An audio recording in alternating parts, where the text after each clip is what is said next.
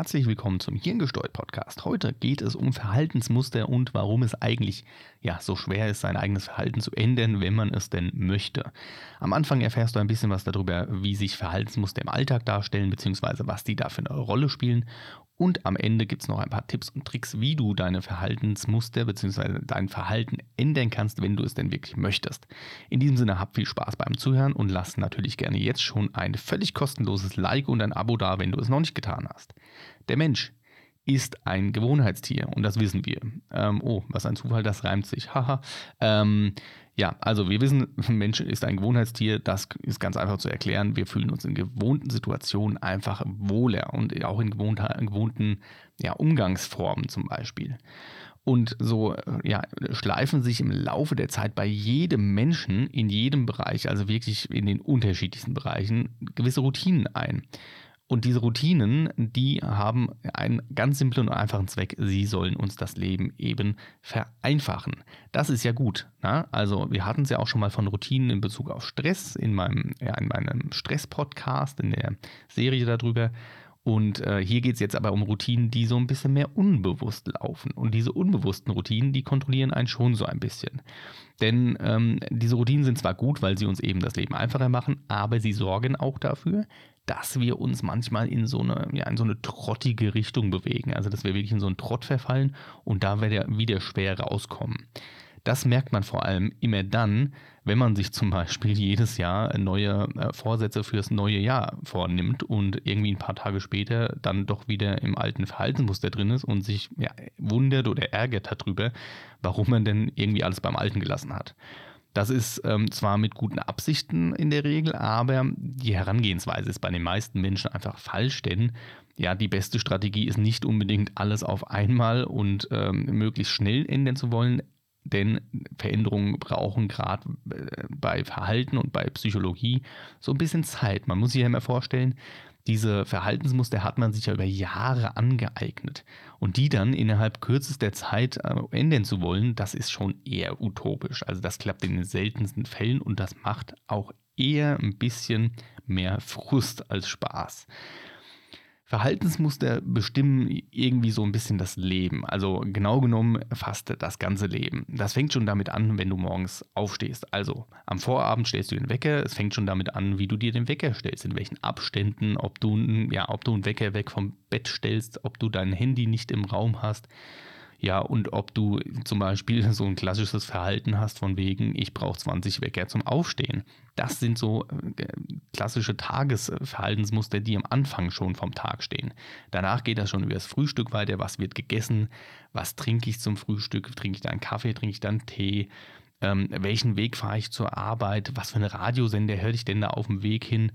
Und, und, und. Ähm, geht weiter über, ich habe Feierabend und liege auf der Couch. In welcher Position liege ich auf der Couch? Oder ähm, auch abends, ähm, wie liege ich im Bett? Oder was gucke ich im Fernsehen? Und, und, und, und, und. Das sind ganz viele Kleinigkeiten, die eigentlich routiniert sind, ohne dass man es merkt.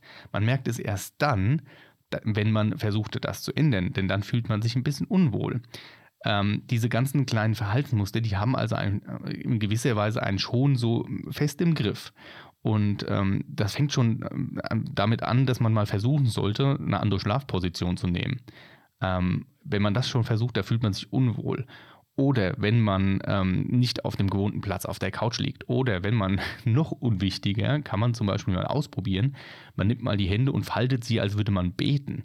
Und wenn man dann sieht, wie die Hände gefaltet sind und dann einfach mal die Daumen vertauscht, also den unteren Daumen nach oben legt, wird man merken, irgendwie fühlt man sich dabei nicht ganz so wohl. Ja, so, das sind zum Beispiel so Kleinigkeiten und da merkt man schon wirklich, wie sich das auswirkt am Ende, also wie unwohl man sich fühlen kann, wenn man das eben nicht ähm, so wie gewohnt macht. Und diese kleine Veränderung, die man da vorgenommen hat, macht schon einen echt ausgeprägten Wunsch, wieder zurück in die Ursprungsform zu hüpfen, also in das Gemütliche, nämlich die Daumen einfach wieder zu vertauschen. Jetzt kann man sich das vorstellen, was das für Auswirkungen haben muss auf den Körper, wenn man sich denn vornimmt, ähm, ja, weg von der Couch hin zum jeden Tag Sport machen oder konsequent langfristig die Ernährung umzustellen oder auch, keine Ahnung, der Beruf zum Beispiel, den Jobwechsel über ganz ungewohnte Wege, neue Wege zu gehen und so seine eigentliche Komfortzone zu verlassen. Diese Komfortzone ist nämlich ja leider ziemlich angenehm und wir merken das ja, dass wir uns da immer wieder hin bewegen wollen. Aber warum können wir denn jetzt nicht ja, unser Verhalten ändern, obwohl wir doch eigentlich ähm, uns dazu entschlossen haben und das doch gerne machen würden? Da würde ich ganz gerne ähm, als Paradebeispiel für schlechte Verhaltensmuster zum Beispiel mal den Raucher nehmen. Ich fasse mir da mal schön selbst an die Nase und äh, rede mal über Raucher. Raucher haben nämlich das Problem, dass die ganz, ganz, ganz, ganz viel Routinen in Bezug auf Rauchen haben.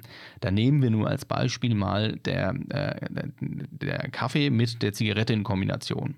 Das ist für viele Raucher, das gehört zusammen, das muss so sein.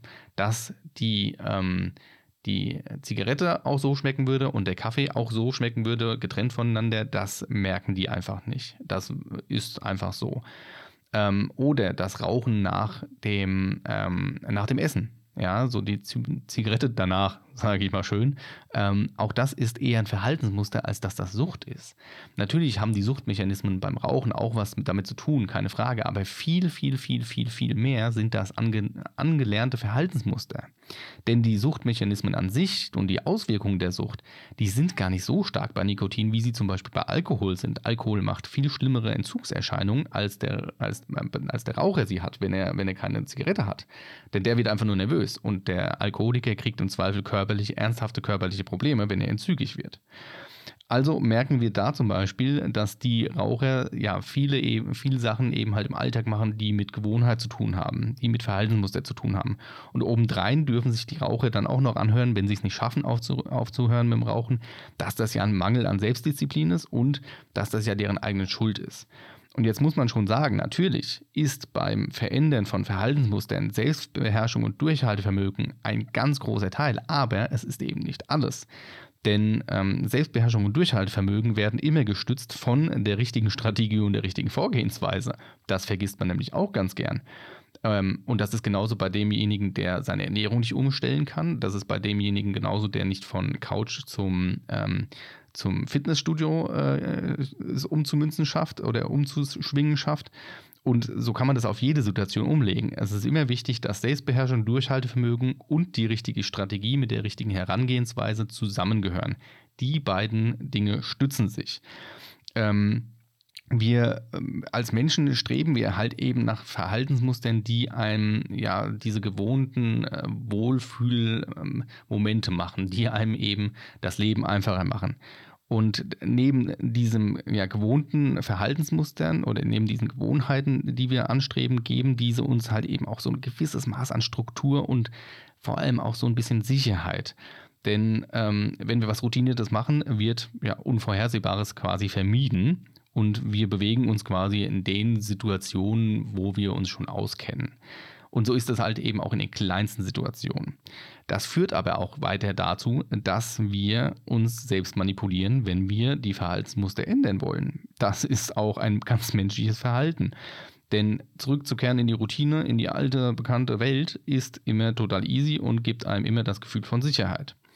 Und so lässt man sich dann immer mal ja, auch Ausreden einfallen, warum er eben nicht mehr zum Sport gehen kann, warum jetzt eben geraucht werden muss, warum eben ja äh, keine Zeit fürs Essen, fürs gesunde Essen kochen da ist oder warum man eben doch nicht den Job wechselt.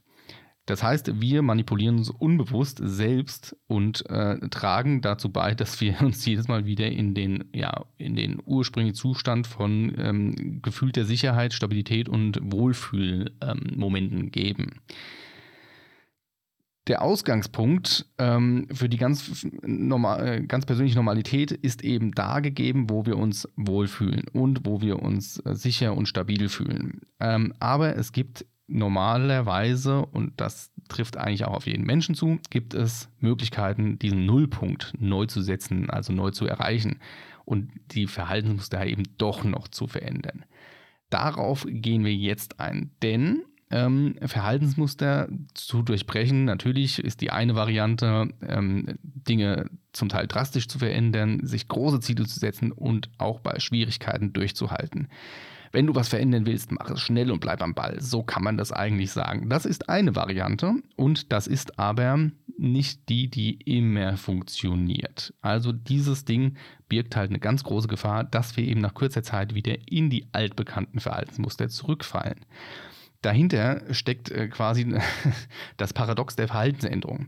Hierbei wird quasi ähm, diese, dieser Ausgangspunkt, den wir eben gerade angesprochen haben, also mit dem, ne, wir müssen ähm, alles auf einmal und alles schnell, der spielt da eine ganz große Rolle. Denn wenn man versucht, auf einen Schlag eine ganz große, krasse Veränderung ja, zu etablieren und ähm, dann entfernt man sich eben mit einem Schlag sehr weit weg von dem, was man eigentlich kennt. Und das ist das Problem, das subjektive Entfernen der äh, oder weit entfernen der Komfortzone. Ähm, und da würde ich ganz gerne mal äh, als Veranschaulichung vielleicht nehmen. Äh, man möchte jetzt, stell dir mal vor, du möchtest ähm, ja, äh, jetzt ein super healthy Life kriegen und äh, hier der Supersportler werden. Also schnallst du dir volle, ähm, volle Motivation die Jogging-Schuhe an und äh, bindest sie dir, gehst raus und willst einen Marathon laufen.